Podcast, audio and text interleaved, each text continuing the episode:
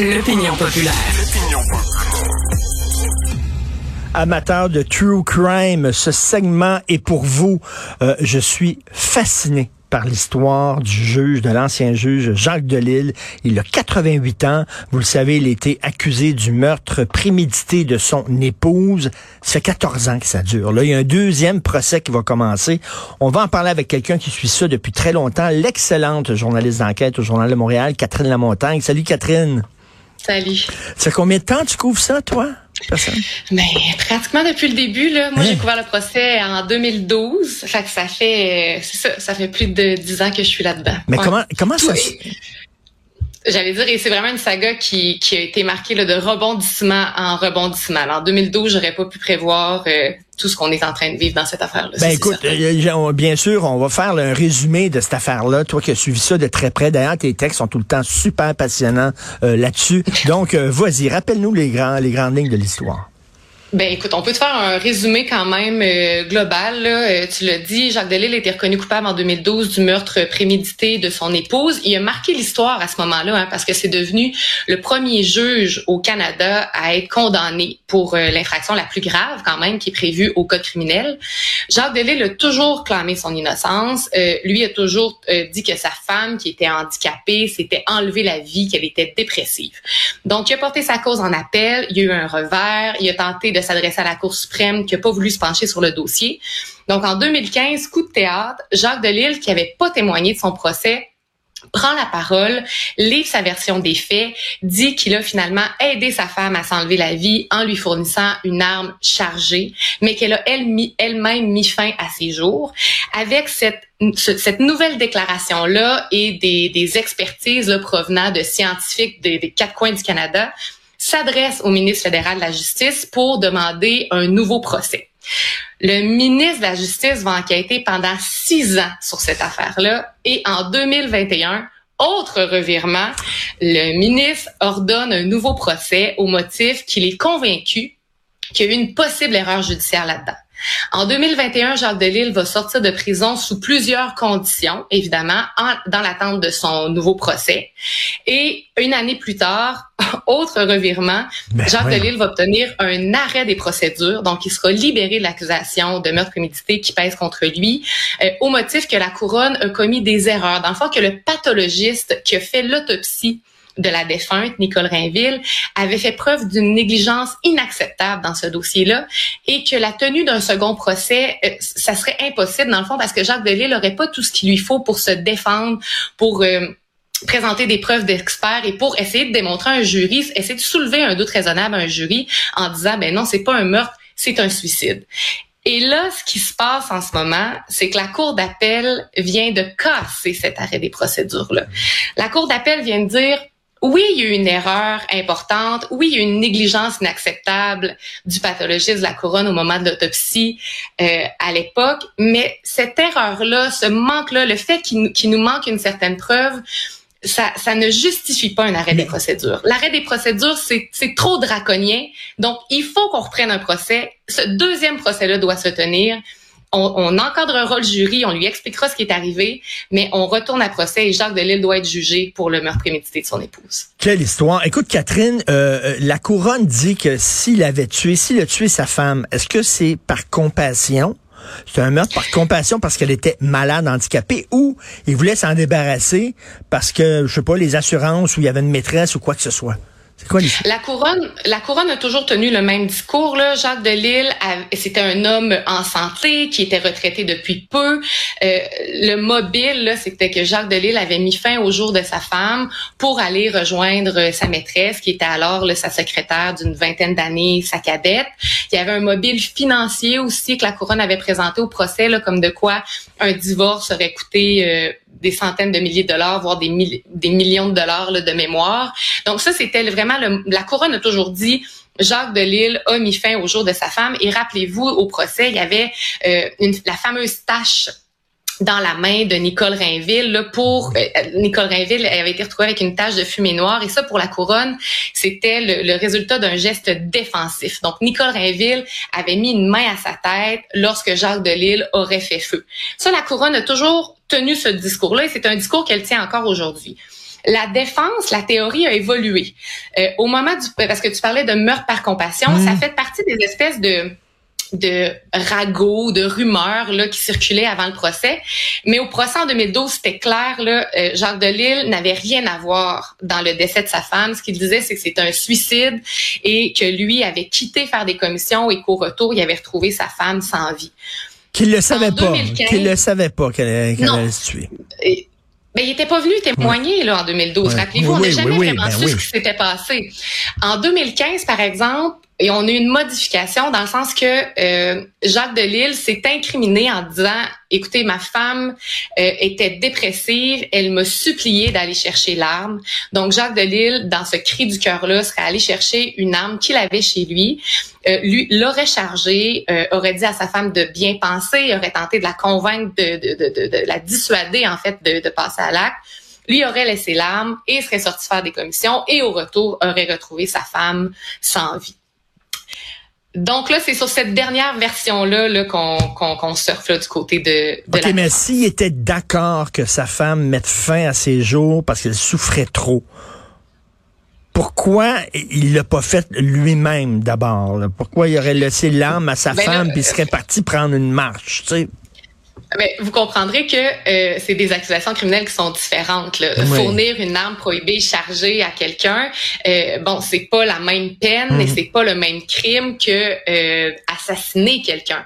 Et on se souvient, là, Jean Delisle, lui, a été reconnu coupable du meurtre prémédité de son épouse. Là, il est en attente d'un second procès pour meurtre prémédité de son épouse, mais on sait qu'il a fait des déclarations incriminantes comme de quoi il l'aurait aidé à quelque part à mettre fin à ses jours en lui fournissant une arme prohibée chargée. On se souvient, c'est une arme prohibée aussi. C'est une arme que Jacques Delisle avait euh, à l'époque dans son bureau, qui avait ramené à la maison au moment de la retraite, et c'est une arme qui n'était pas enregistrée, donc qui n'était pas légale.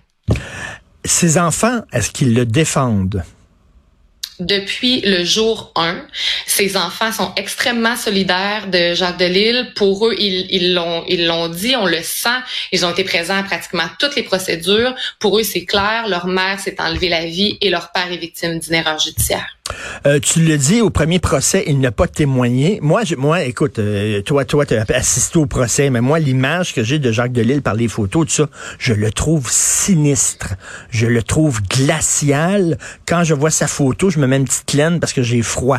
Alors, est-ce que c'est à cause de ça, c'est à cause de ça qu'on ne l'a pas fait témoigner en disant, il est peut-être pas son meilleur ami, mettons là?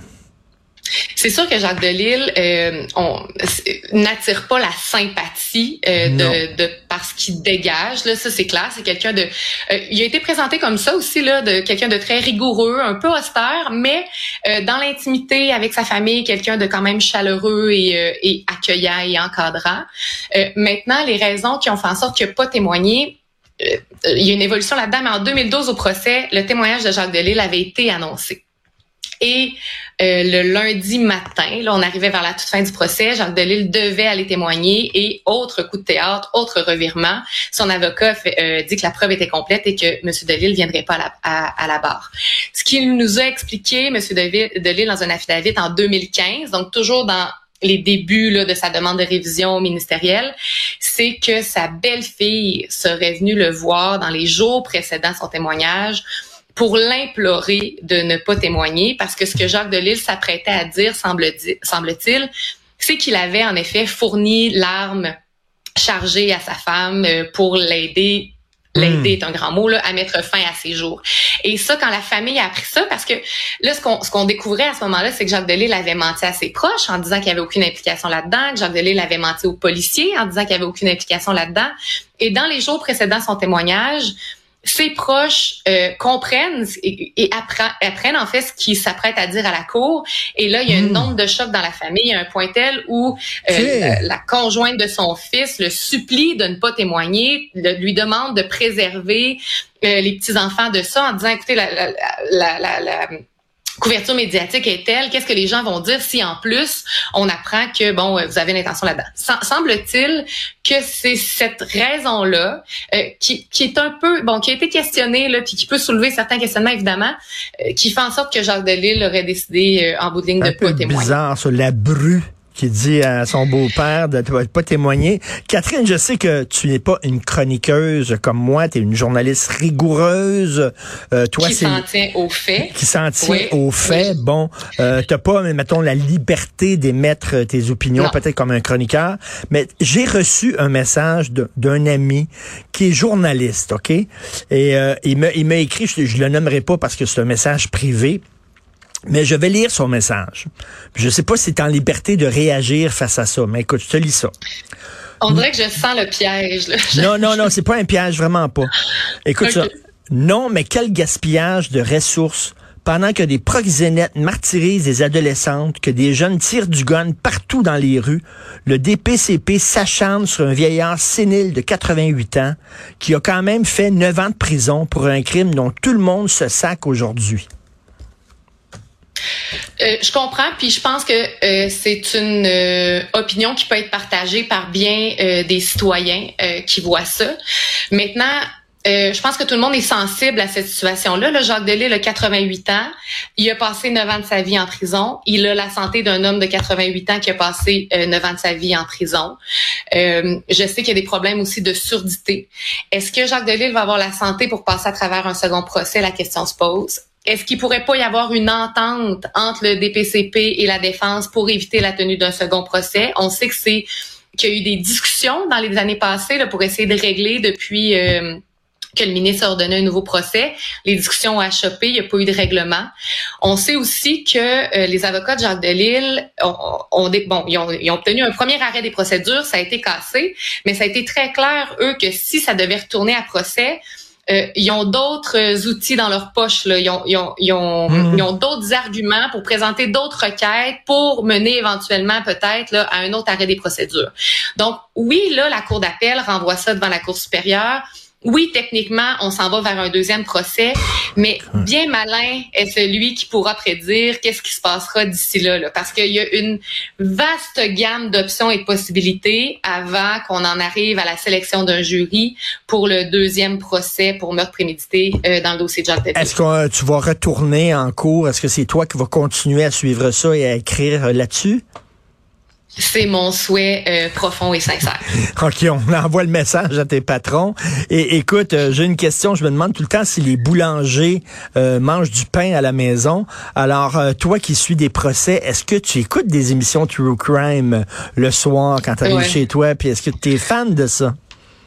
Ben oui, beaucoup, beaucoup. Je pense que l'univers judiciaire aussi euh, a un attrait. En tout cas, moi, moi, ça, ça m'attire beaucoup évidemment. Puis je pense que ma carrière a été orientée vers cet intérêt-là aussi.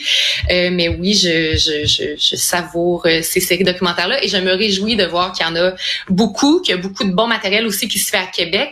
On a tous écouté les séries, bon, qui venaient des États-Unis, mais il y a du, il y a de l'excellent matériel qui se fait au Québec Exactement. et ça vaut la peine d'écouter. Et tu fais bien de le dire. En terminant, comment t'expliques ça, toi, cette passion que les gens ont euh, pour le true crime. Écoute, maintenant, il y a des stations de télé euh, qui sont spécialisées là-dedans, qui se consacrent à ça. Euh, comment t'expliques ça? Ben moi personnellement, je vais parler pour moi là, mais moi ce qui m'intéresse là-dedans, c'est toute l'histoire humaine dans le fond. Tu sais, souvent on, va limiter euh, le fait divers ou le crime à un, un, un, criminel et sa victime, mais il y a tellement de gens qui viennent impliquer là-dedans, qu'on pense aux policiers, aux avocats, euh, euh, à tout l'appareil judiciaire, mais encore plus près de la réalité puis du terrain. les proches, les familles, c'est quand un crime survient, c'est une bombe hmm. qui a son effet, dans le fond, qui a ses répercussions. Et euh, est-ce que c'est de la curiosité mal placée? Est-ce que c'est... Euh, mais pour moi, profondément, c'est un, une envie de voir comment ces gens-là ont géré ça et comment ils se remettent de ça. Et, je pense que quand on consomme ça aussi, on peut sensibiliser aux impacts des crimes aussi. Euh, banals peuvent-ils être par moment. Là, on peut penser que quelqu'un qui a été victime d'un vol va s'en remettre, mais ça laisse des marques. Ça laisse hmm. des marques. Et c'est vraiment euh, aussi comme euh, je veux dire, une fenêtre sur la nature humaine aussi. Hein. Moi, ça me fait penser l'histoire du juge de Lille. Je sais pas si tu avais vu ça, cette série-là, mais l'escalier, ça s'appelle The Staircase, où c'est un gars qui a été accusé d'avoir jeté sa femme en bas de l'escalier. Écoute, ça a été une saga judiciaire incroyable. Tu l'as vu, c'était passionnant, ça. Ouais. Ouais, puis ça c'était c'était ça donnait un coup d'œil en plus vraiment exceptionnel pour le téléspectateur parce que euh, l'accusé dans ce dossier-là a été suivi tout au long des procédures judiciaires par une équipe euh, de télévision. Donc on est là en temps réel pendant que tout ça se passe devant les tribunaux. Euh, c'est vrai que c'est fascinant. Ben en tout cas, en te lisant, on va être là en temps réel aussi dans la cour de justice. Merci beaucoup Catherine Lamontagne, c'est très intéressant. Journaliste d'enquête au journal de Montréal. Ben salut.